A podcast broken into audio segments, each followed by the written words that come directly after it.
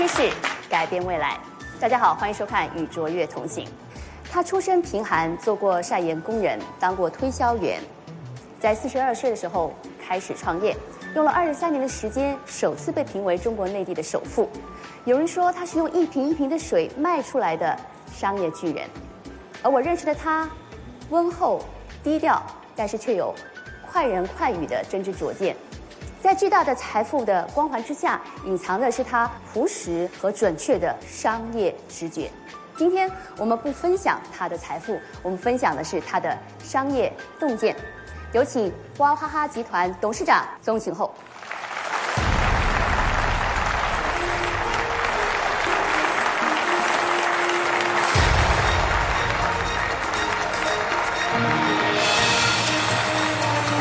大家好。哎，小丽好，大家好。周总今天穿的很时尚，嗯为了配合您，我今天也很时尚，是不是啊？我们说了，周总是企业家，所以我们首先问您的问题，想要从我们的企业的经营开始。啊、比如说做企业，什么一定要省，什么钱是不能省？像我们的话啊，呃，买设备的钱不该省，啊，买原材料的钱不该省，给员工的钱不该省，该省的东西啊，你比如说我到现在还没造办公大楼，当时政府要求我们造个标志性的办公大楼，大概要花个十几个亿，将近二十个亿，所以我也没有建。为什么这个建的大楼它不产生效益的？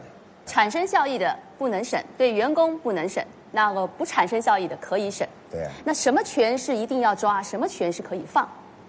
对啊，作为企业来讲，我这个经营权、人权、财权，我的这个肯定是要抓的，其他钱我这也可以放。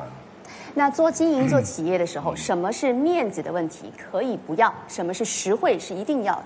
因为你是在为消费者服务的，是吧？因为消费者认为你产品最好，你才最有面子。好，您为我们今天的预判是什么？给我们一句话总结：我的制造业是永远是不会衰退的。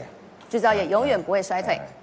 另外，我看现在是各种的啊销售方式都有，我认为我们的传统渠道还是为王。嗯，好，制造业不会衰退，传统渠道仍然为王。为什么？请您为我们简短的开篇。这个应该说，我的这个实体经济是创造财富的经济。如果一个社会不创造财富，光是分配财富的，我的这个社会肯定是完蛋了。那么实体经济当中，我认为就是制造业是专门为老百姓啊生产这个所需要的日用品的，对吧？是制造业生产出来的，所以它永远是有需要的。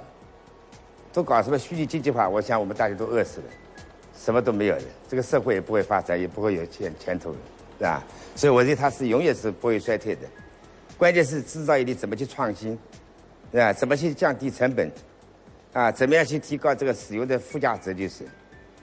那么渠道为王，我认为是我们这个尽管你说现在电子商务，我认为它现在到后面发展到底怎么样，我认为还是一个有疑问的。因为这个电子商务，我认为是方便消费者的，因为单件产品送到消费者手里，应该说它的成本会比传统渠道会更高一点。